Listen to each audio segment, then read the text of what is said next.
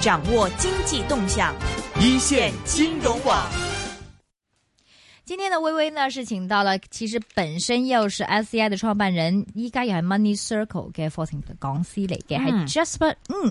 嗯吳子軒吳子軒先生嚟接受我們訪問。Jasper，歡迎你，你好。OK，Jasper，、好似你話以前已經知道依線噶咯喎，臭名遠播係咪啊？係，唔係唔 係，點嗰陣時都算係誒誒有個誒、呃林心慈老師啦，我都哦叫做係啊係啊，連嗰陣大時開始係啊，千里馬年代啦嗰陣時，誒、你有冇跟佢？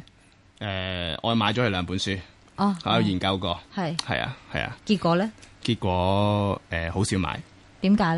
咧？因為我買嗰陣時就差唔多係嗰、個、頂誒最頂位嗰陣時啦。啊哦，你是零七年開始聽嘅，係係即係因為林 Sir 佢係零五年接受我訪問嘅。係啊係啊，即係佢佢嗰陣時已經開始聽㗎，其實係。哦，你有聽？聽開聽領唔可以聽，跟住之後先出書嘅。跟住係啊開頭係啊嗰本係書係係第一版係綠色嘅。但係你聽佢講，你都一路都冇買中移動為中人壽。誒啊冇啊！嗰陣時係係哦，嗰陣時咁比你較都幾幾嗰陣時幾鍾情於你今日炒嗰啲誒細價股啦，哦係啊，即係毫子股嗰陣時就因為唔係特別好多錢啦，因為沙士之後咧，基本上都係咁啊，基本上鍾情於可能一日爆一日會升誒三十個 percent 啊嗰啲咁嘅瘋狂嘅股票啦。哦，明白，即係對大股冇乜興趣。啊嗰陣時我炒嗰、個嗰只股票叫做誒誒、呃以前叫做新世界數碼啦。哇，好耐好耐啦，係啊哇係你而家炒叫嗰個蒙年古能源啦，係啊，係嗰個經典啊，嗰啲基本上嗯炒嗰只股票可以唔使做嘅，係咁，所以你就唔使做啦。我我都要做嘅，係啊 OK，講回這個話題，就是 Jasper 這個在在自己嘅炒股票有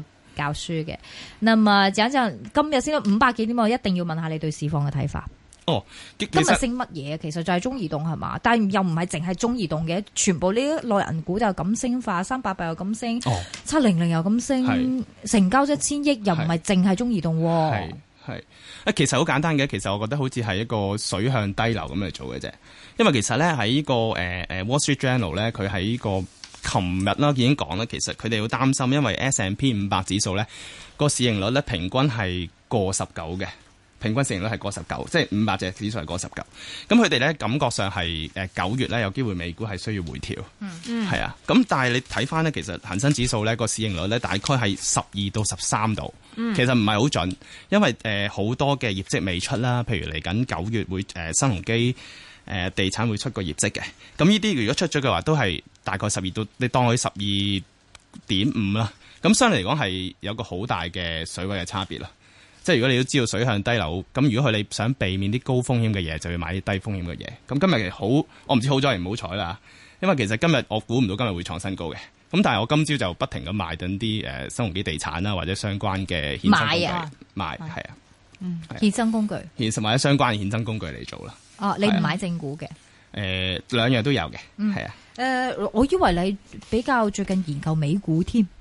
誒美股都有嘅。你頭先講嗰啲，譬如話蘋果蘋果電腦就好耐啦。係其實蘋蘋果幾好㗎。四月嗰陣時咧，即係講緊誒講緊拆咗股之後咧，咪佢一扎七咗之後嘅，佢原本咧係六十幾蚊誒六十三蚊美金到啦，係啊，係而啊，家係已經一百零三蚊美金，係啊講緊又四月創咗高到峰八月係啊，都 OK 啦，係啊係啊，但係呢即係佢嘅表現原則上好可以好似世界股咁嘅。嗯，但係你話頭先講個藍藍藍鑽石誒面其實好耐，講咗成年嘅。係啊係啊，係係啊啊，係係啊啊。亦都你誒上年講緊 iPhone Five S 嗰時咧，其實已經知道今年一定會出 iPhone Six 㗎啦，係啊，仲一定係放大版。係係啊啊，啲人都做誒，啲人仲未講緊，其實今年咧會可能會出部十三寸嘅 iPad 咁樣咁嗯嚟做，即係佢有好多 fantasy 仲喺入邊啦，係啊。不過我首先問下你，你自己覺得依家係港股值博率高過美股，係咪咁解？係嘅，而家直播率係高過美股嘅。我所以咁誒、嗯呃當然有啲高水有啲低水啦。咁你話蘋果，你而家一百零三個幾買入蘋果咩美美金一股，我覺得好個風險會好大咯。即係調翻轉，你嗯話哇，我調翻轉可能買翻啲誒單位數字市盈率嘅香港地產股，我本人覺得會係比較值博率高啲嘅。係地產股啊，。係啊， O、k 我諗住你今日會講下美股添，咁好依家我哋係講港股又講美股。都 OK 嘅，係啊。誒、你嘅意思係講美股，因為講港股啊？誒兩兩誒講講港股先啦。今講日因為 OK 火今日誒原本我冇諗過市況係咁火紅嘅。係係啊，係啊，今日係大成交升穿兩萬五千點呢、個呢、個嗯啊阻力位啦，係啊，咁你實質上如果係嘅話，其實誒，我覺得係有機會再去嘅，嗯你说港股有机会再去，係啊。去多久？多少？诶、呃其實我諗九月會睇好少少啦。如果你好好短線嘅，咁你可能諗緊可能會唔會有機會诶百诶阿里巴巴上市之前嗰段時間向上炒咁，咪可能喺上市之後，即係佢差唔多九月九月诶、呃、头诶八號到啦，開始 IB 好嘅喺美股嗰邊。係啊，咁變咗嚟講，你如果係誒、呃、覺得嗰段時間誒、呃、會有會有影響嘅，咪嗰嗰啲叫超短線咯。但原則上我自己覺得就誒九、月暫時上旬都係安全嘅，係啊，嗯嗯你说港股，港股港股上旬安全，为什么这么说？啊，因為其實誒、呃等緊啲業績出啦，係、嗯嗯啊，咁如果等埋不是很多都出来了吗？你是四新大鴻基银行未出嘅，係哦，啊，你即说係銀看行出咗嘅，係啊放，你说是香港的嗯港是港股那是方面，是嗯嗯嗯，冇錯，就是看有什么样的业绩出，係啊，嗯其實講緊係資產評估嘅現象出現嘅，係啊。嗯。 OK，那么美股方面呢，什么样什么样的一个看法？诶、美股啊，美股其實前嗰排你如果你炒阿里巴巴上市嗰個熱潮咧，基本上你诶、誒有有堆 I T 相關嘅股票咧，其實已經係诶、誒炒咗上去，即係有有啲其實好好特別嘅地方咧，其實喺诶、誒你平時會用用到嘅。網站咧，譬如 Yoku 啦，咁其實香港冇得上市，咁、去咗美國上市啦，係、啊，咁啊另外有 Sina 啦，Sina 你都係其實係美股嚟嘅，咁佢就亦都喺美國上市，香港係冇上市。新浪網你講緊，係啊，新浪網啦，咁或者百度啦，係啊，百度係啊百度係啊，咁啊，咁基本上佢都係喺美國上市。咁呢啲其實你哋其實基本上都係耳熟能詳，成日都會見到。咁、嗯但係你睇港股就冇啦，咁美股就會有多啲呢啲方面嘅選擇。嗯，所以你就喜歡炒這些股份是嗎？誒、都會研究下啦，係啊。以那你有什麼樣研究結果呢？哦，基本上嗱，如果你係誒諗住係。譬如我係基本上一個果粉嚟嘅，即係蘋果蘋嗯果 fans 嚟嘅，咁、基本上就係獨沽一味，淨係買蘋果嘅啫，哦係啊係啊。咁但如果是，你那係你是蘋果果粉的話，過去那一年，這不是說今年，你去年好耐啦，我講緊去年咪好慘係好慘噶，但我嗰陣時唔唔係好，我唔會死揸搶，會長揸住嘅。係哦，嗯啊，我喺果粉係誒仲係 Steve Jobs 在生嘅時代，嗰陣時啊係蘋果未拆之前二百幾蚊咯，跟住就去到七百蚊度啦，跟住後就來它跌大跌跟住啊跌嘛啦，跌到500係啊嗯跌五百蚊度，那你時候跟住怎一麼拆七啦辦？，你一走咗噶啦，其實你六百佢佢升到你二百幾蚊，去到誒七百蚊升唔到上去，回翻落嚟六百幾蚊就走咗。你食到盡啊？去到食唔到咁六盡二百去到六百走啊？二百幾都去到，有啲去到啦，最哦低哦嗰這個批不去到啦。啊同不同的不停的這個買賣這個蘋果果粉，係不停評估買賣或者儲貨咯。啊係啊啊因所以為因為買蘋果誒、呃、蘋果股票有個唔好處就係你你啲錢會好快用晒嘅，係啊， 以因為前還沒拆的嘛。因為如果係你大概貴㗎嘛要去700蚊啊嘛六百蚊美美美金一股咁，你哋八八六四啊八四千八百蚊，你買得幾多錢？對，係會覺得自己好好窮啦。係係啊，啊，因為好麻好，你就算買買幾 m 貨幾百萬貨，就好快，人哋就着一聲就掃晒，同港股係另一個世界啦。是是是，美美國的這個 market 大多了。但是，那你現在對蘋果的看法，你從來不會沽蘋果的嗎？會㗎，通常咧，現通在常。是嗯通常咧就誒會等佢如果有產品出之前咧，嗯就會買三至半年之前就會買。嗯咁佢就就快出嗰陣時咧，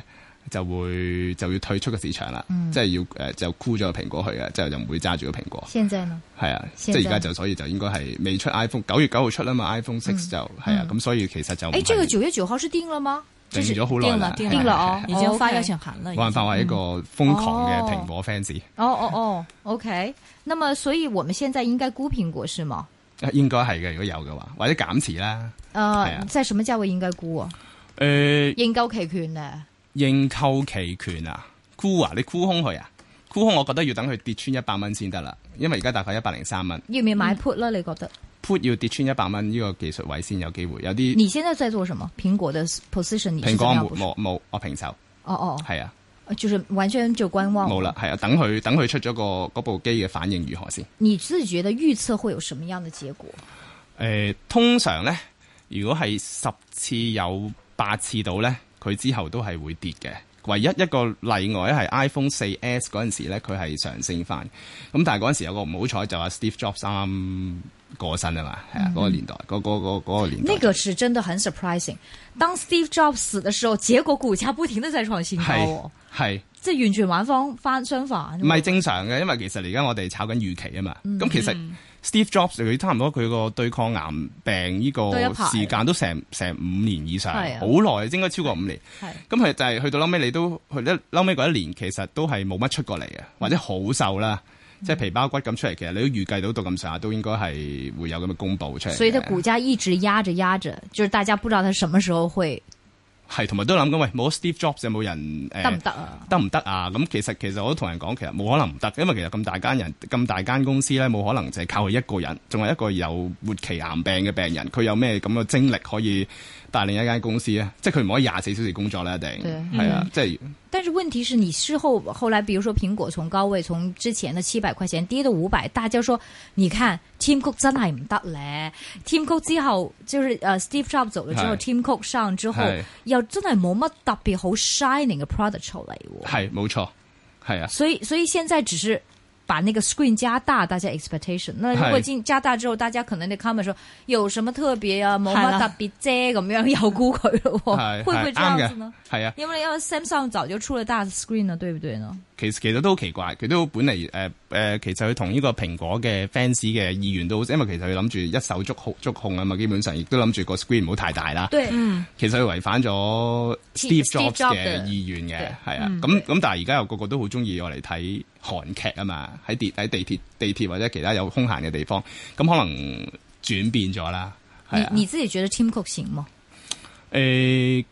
佢唔係特一個好好嘅領袖，為什麼？因為佢冇乜誒冇乜創新性，亦都唔係好好好好敢落一個好果斷 idea，佢會有啲乜嘢產品係會誒劃誒劃時代咁出現咯，而家係我冇乜覺嘅。我覺得如果要有劃時代的，只能 Steve Jobs。我覺得現在有冇誰啦？冇啦。對不對？你看有誰可以劃時代？我覺得 Steve Jobs 就是一個，真的是一個 legend，係一個 legend 嚟嘅而且他是 artist，係啦，他真是 artist，係啊就他太 artistic 了。所以，那那你為什麼還看好蘋果？誒，我覺得佢基本上嗱，你如果 iPhone 四同埋 iPhone 四 S 都咁賣得啦，咁咁咁其實冇乜嘢係唔賣得㗎。其實基本上佢個 brand loyal，即係佢個誒誒 brand loyalty 係做得好好嘅。基本上佢出乜嘢可能都會有有一打狂熱嘅 fans，譬如我啦，即係就算我唔用，我都要買俾我太我太咁我樣我的做家裏全部都是蘋果的東西。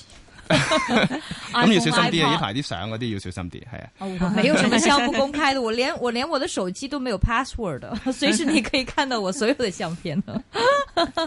那你自己觉得为什么你看好，还继续看好的哈？你就说誒、呃因為我我自己頭先就講啦，基本上佢嚟緊嚟緊個 product cycle 有啲咩？因為佢就是其因為實定它晒㗎啦，其實嗯你誒呃 iPhone 基本基本上定晒㗎啦，咁就係爭在出咗之後佢。第誒、即係嚟緊第四季誒、Christmas 嗰陣時，佢會賣得幾多？咁呢個要等佢出咗個數據先知啦。嗯，係啊，咁仲有 iPad 啦，出個好好超大版嘅 iPad，十三寸嘅 iPad 啦，係啊，即係唔係俾我哋用嘅，同埋佢誒會嗯十三同寸多大呀、你现在拿这个 iPad，呢個九點七寸嘅这 iPad 是咧，这是係啊大的，我家里有个这个，我还有一个小的，係啊佢要仲大三寸啦。係把这个还大三寸，这是给谁用的？誒，佢係諗住係俾啲商業嘅客户用嘅，係啊，哦是啊所以就是根本代替了一些电脑了，因为代上替手，代替手那提电脑。我为什么哦？因为这个手提电脑还是沉。佢可能會另外會出兩邊 screen 咁咯，可以 multitasking 咁樣嚟用啦，即係兩個兩個兩個屏幕咁可以兩邊一齊做嘢咁。我咪有啊，要出咗個出咗什麼叫個兩個屏幕啊？你可以解釋即係一下佢。即係咁樣打打橫，跟住有兩邊一齊可以兩邊一齊做。哦哦，有這兩邊就這一個邊屏幕嗯分成係啊兩即係半都儿。要兩邊去做。咁你如果九點七寸係做唔到嘅，係啊，十三寸就可能哎，會這做個到。很少人說這個哎，很少人說這傳個。咗好耐㗎啦，都未，這個但很係少應該今年會出。大家我們傳的就是大的和那個藍寶石。哦 哦哦，我咁們我所講係知 iPhone 呢個 iPad 嘛，係啊。係啊係啊係係啊啊！那個那 iPhone，你覺得那個藍寶石會是在哪個檔次會有藍寶石的這個玻璃？我唔誒嗱，其實點解佢用藍寶石咧？其實因為藍寶石嚟講，個硬度比而家用嘅玻璃係更加好嘅。嗯？即係十誒、呃即係如果係嘅話咧，你係唔需要用任何嘅保護屏幕嘅誒嘢都可以，即係對你你原則上你可以袋袋散銀、袋埋鎖匙喺度，都完全唔影響你嗰對嗯部 iPhone 同埋 iPad 嘅。對如果你塞到落去褲袋嘅話，對對係。啊，所以你覺得會是在什麼樣的款式上會有？是大的屏幕，還是大的屏幕的一些高速版才有？嗯誒係說你話全部都創新性，我自己、我自己都好缺乏㗎啦。不過我諗一定一定熱賣啦。你頭先講咗個萬幾蚊、萬五蚊一部 iPhone，先達係啊，先達。我我全額上個星期先九千九，佢佢貼咗張紙，今個星期已經變咗萬五啦。你諗下幾關注？佢即係收咗收咗啲誒訂單先會咁樣提價噶啦。係啊，佢原本我見過係有張 iPhone 六寫住九千九嘅，系嗯哦啊，係啊，而家就已經變咗萬五啊！你諗下幾幾就厲我不害？太懂，就是为什么要你就慢慢买嘛，总会买得到的呀。不，那是那不一样的感觉嘛，就是就是你当天當當天天拿拿下到阿你會 Fred 咁 啊， 多有即刻面係子啊！係你啦睇下我有啦係啊，你仲咁，要我貼等兩個 face- 月貼上先去有。 Facebook 咁幾幾厲害咧嚇！係啊係啊，係啊，阿 Fred 一嚟嘅 Google Glass 係咪啊？係啦，不過而家都冇人用， 我要笑下佢先。OK，所以呢，這個啊啊 Jasper 呢就認為蘋果股價唔好喐住，係啊，冇住咧，係啊，唔好喐住，即使係誒即係 call put 嘅話，都小心唔係如果你 put 你其實一百蚊係一個一100百蚊蚊先美金係一個水技術水平咯，因因為為現你在 put 唔會純便揾一個好誒藝術性嘅概念嚟做嘅，你要揾啲嚟試下得唔得嚟做，嗯係啊。不过说实在，那个这个呃我们 office 就这么四个人嘛，其中有两个都说我们一定会买 iPhone Six。你你包唔包括啊？誒，如果包我諗括緊埋你就係三個咯，我们四个人我應該有要三最少買一部，吓 最少係啊！啊你而家想賣俾阿仙達廣場嗰邊啊唔係唔係唔係， 可能要買俾買一部俾太太啦，係啊，哦，然後哎，這啊，你太太也是粉果粉，係啊，係啊，通常都係噶咯。OK，好啊 OK 除了蘋果美股方面，你有什么样的研究呢研究，除了蘋果之外，嗯，咁誒誒，其實美股嚟講，你就睇下你自己，除咗你話蘋果之外，睇下你自己係咪一個 superhero 嘅超級英雄嘅 fans 啦。嗯係啊，如果你係譬如話即係鋼鐵人啊，誒嗰啲 fans 嘅咧，基本上你可能要留意迪士尼呢只股票啦。 Disney。係嗯啊，Disney 啦，係啊。咁因為點解咧？哇，嗰啲股價都咁樣咯，啊好點買犀啊利啊！其實係，你但係佢現在其叫實我點買啊唔係唔可以買嘅，睇你買幾多咯，係啊。 ？OK，你講下。係啊，誒點解咧？因為其實誒佢、首先大家都知道咧，應該出年出年咧誒、上海迪士尼樂園就會佢有叫 dis 誒、有個 resort 喺入邊啦，佢就會基本上開幕嘅。咁、就誒佢入邊個 fantasy 會比較大，即係個幻想性空間會大一啲啊。係啊，同時間咧，其實佢出年咧會出套好勁嘅戲，叫做誒、復仇者聯盟二》嘅。係啊，啊上年係誒賺賺得好多錢嘅，基本上是即係好耐啦，應該前上年到啦，上年或者前年出，係啊，咁基本上佢就會持續持續係咁係一個其中一個 cash cow 會幫佢賺到錢咯，呢啲就嗯係啊，同埋而家佢就幾特別，我都冇諗過佢會將譬如香港迪士尼樂園入邊呢，已經有個誒鋼誒 Iron Man 嘅展館入邊起緊，咁佢而家做緊啲呃誒我哋叫做 integ 誒 integration 嘅嘢啦，嗯係啊，佢基本上係誒做緊你你如果大人可能去睇誒 Iron Man，小朋友去可以同呢個米奇老鼠玩，咁我覺得呢個概念幾新鮮啦，其實係係係啊 OK，嗯係啊係啊係啊。咁就係呢個概念就可以令到個股價升啊啦。係好犀利噶嘛！你其實誒、呃我唔我唔嗱，如果有小朋友咧，譬如我個小朋友而家就好瘋狂對有套戲叫做呢、個誒、呃冰雪奇緣》啦，咁啊所啊有嘢都係要用冰雪奇緣嘅嘢。係咁我見到譬如我我買個背囊，你可能三十蚊嘅，咁但係如果印咗冰雪奇緣個 logo 咧，唔該要誒百幾百幾二百蚊，係啊咁樣嚟做法啦。係啊，咁所以迪士尼嘅股價可以有啲誒、呃幻想性嘅空間嘅，暫時係。是，但是没有已经反映了吗？誒、應該未啊，因為其實起碼嗱，首先誒、呃上海迪士尼就未起好啦，未未幾時叫啊嗯未開幕啦，應該出誒出、年嘅， OK，出年開幕嘅，嗰個係大嘅 expectation 啊。都係 expectation 嚟。因為其實我睇過嗰個圖咧，佢就唔誒、呃其實香港我比較比較誒、的式一啲啦，係啊，嗯嬌小玲瓏一啲。咁佢哋嗰邊咧，其實一個比較大啲嘅一個誒、度假村形式嚟做嘅，嗯，係啊，咁又要睇下嗰陣時嘅結果如何啦，係啊。咁你又講緊好長遠喎，等下入咪上海那個開了之後再看 Disney。係啊，所以股票好奇怪，有有啲又好長遠，有啲就好短線。咁、你又通常我哋就我就會立定個目標，跟住就喺度等啦。呢個你係 Disney 係點樣目標？依家 Disney 個呃誒 P/E E 係二十倍、二十倍、二十一倍喎。係 啊，係我哋主要佢有啲咩風險啊？如果係二十二十一倍買，佢係已經係一年高位啦，差唔多九十九十一蚊咯。一年高係而家係一年九九一年高位咯，但係佢可能有機會掂一百蚊嗰個水平嘅，我自己覺得。為什麼？誒，因為頭先講嗰兩樣嘢啦，哦，就係有個呃誒有套新嘅戲啦，《復仇者聯盟二》啦，嗯係啊，同埋佢誒有個誒新嘅 film park 會喺上海開啦。雖然嗰個知咗好耐噶啦，即係知咗晒三四年，嗰個係已經係出年嘅事。係啊，出年嘅事嘅，出年好快嘅啫。而家講緊第四季咧，哦 OK，係啊嗯所以你就覺得這是短炒嗎？還係是係可以短炒嘅。但係出年你講緊一年嘅喎，呢個係短炒。誒，大概你預我唔知佢幾時啦，你預佢半年到啦。哦係啊，你的短炒是半年。係啊，因為其中一個炒賣方法就係將當嗰樣嘢出現之前，即係類似 iPhone Six 之前，你預期嗰陣時咧，你可以等待，你就買，跟住等佢係就快出之前咧，你就同佢 say bye bye，啊哈係啊，咁啊嗯啊嗯咁啊其中一個方法嚟嘅，亦都係誒唔唔唔使好聰明都可以做到。嗯嗯嗯， OK，好的，那个刚才是讲了这个有 Disney 嘛，然后还有苹果嘛，然后其不他如还有講翻港股係啦。咯其實你覺得其其實港股直播啲咁，我冇理由揾你講美股。哦我冇所謂嘅，係啊，講港股啦，因為唔係個個人都識得買美股嘅喎，而且啲風險風險大唔大？依家美股又係歷史高位，美股嘅風險其實係誒、呃我自己覺得係細過港股嘅，佢嘅波動性冇港股咁犀利，同埋你有機會買啲價位咧係非常之靚嘅。啊哈，即係就算誒、呃假設可能出咗個壞消息，有啲呃誒誒刑警嘅影響，可能你有機會可以攞到琴日嘅收市價沽出，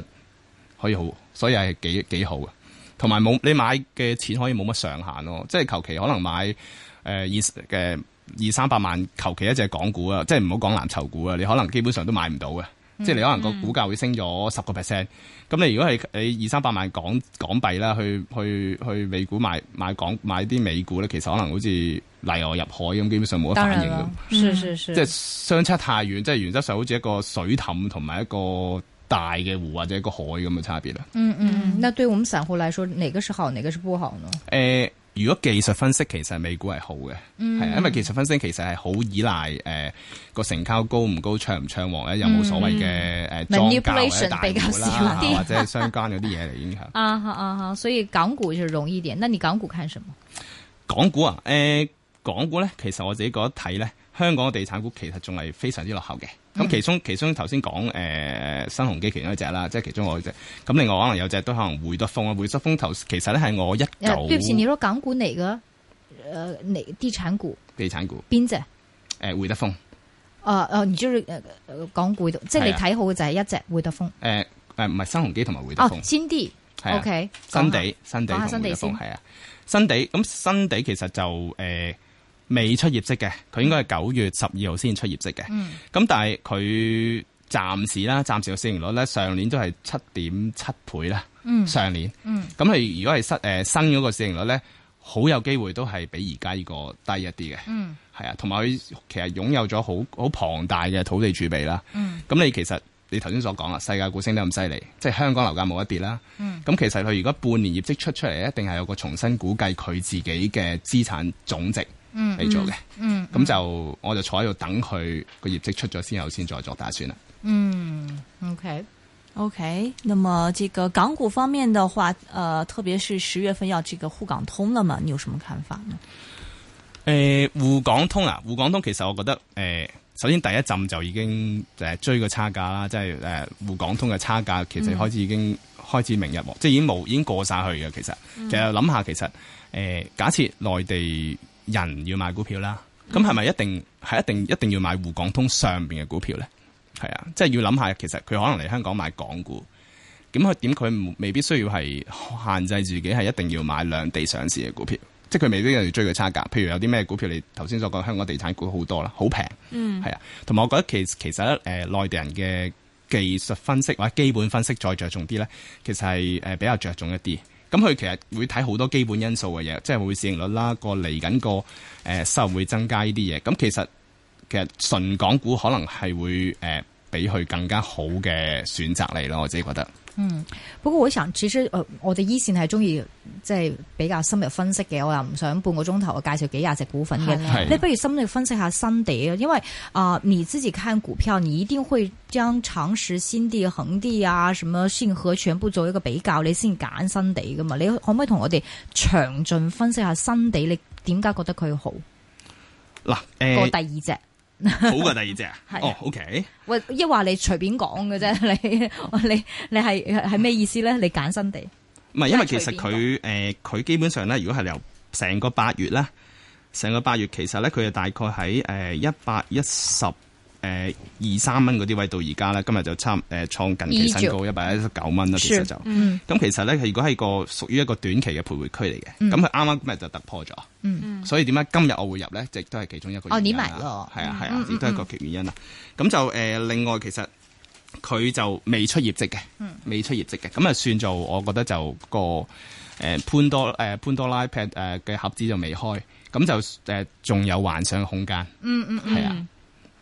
咁嚟做。所以我我发现你都是在一个大的 event 发生之前，而你预计这个 event 会是一个好的影响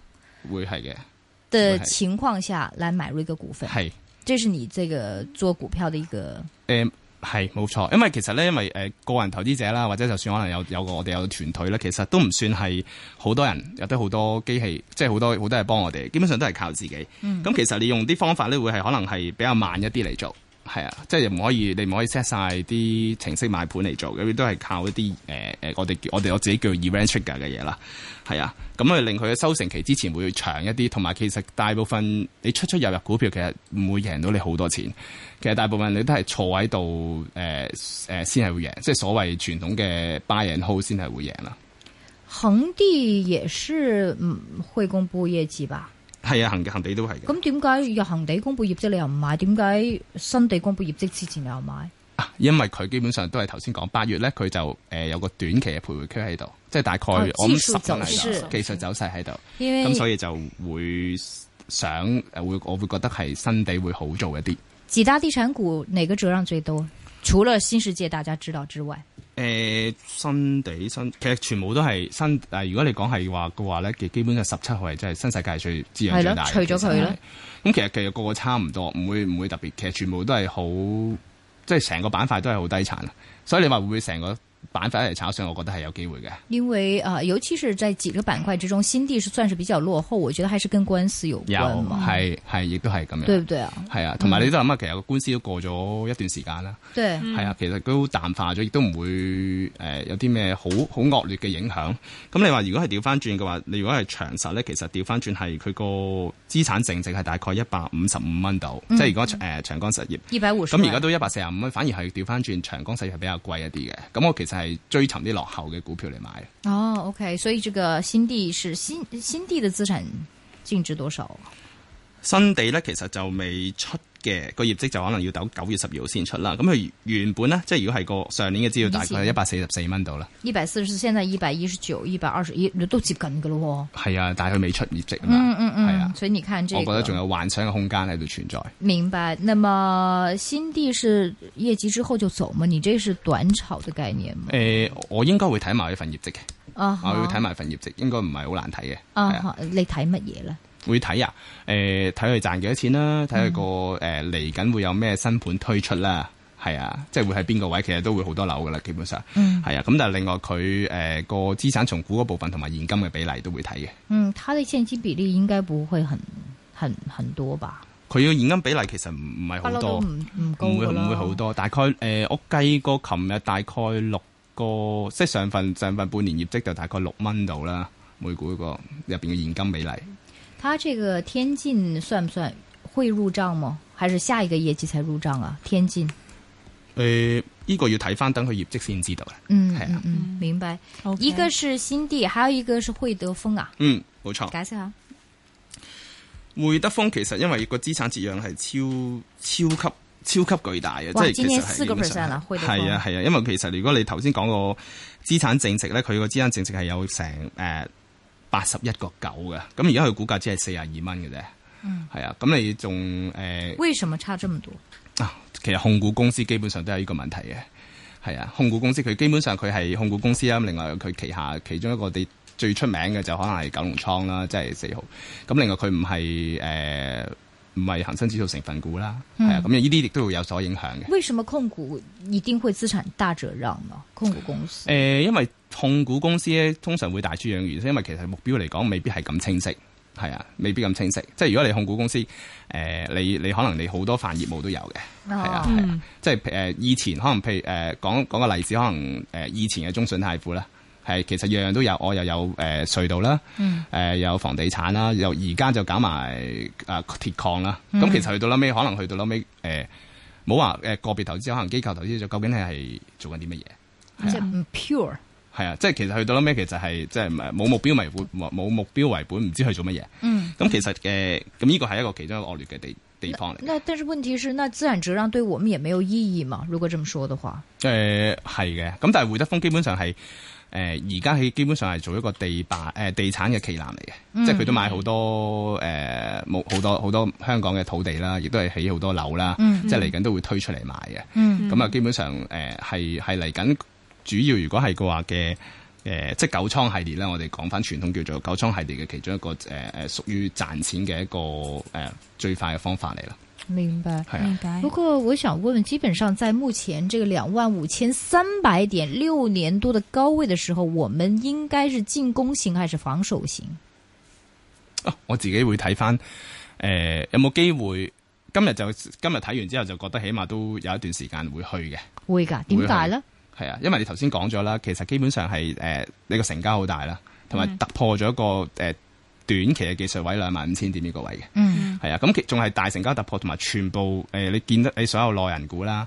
誒、另外就誒、呃房地產股全部係炒晒上去，即係同以前就唔同。以前可能誒、呃炒開，即係會係某一隻股票係領先，跟住就突破。譬如可能炒淨係淨係中移動，咁今次唔係淨係中移動啦，即係有其他有有內人股啦，即係今日全成今日成個內人股板塊係升得好靚嘅。咁、另外有香港嘅誒、呃房地產啦，係啊，咁基本上誒好、少會咁全面嚟做。係啊，所以今基本上係今次係比較全面一啲，我暫時係比較樂觀少少啦。係啊明白。有聽眾在 Facebook 上問你，他說啊，Facebook 或者是迪士尼現價可以加碼嗎？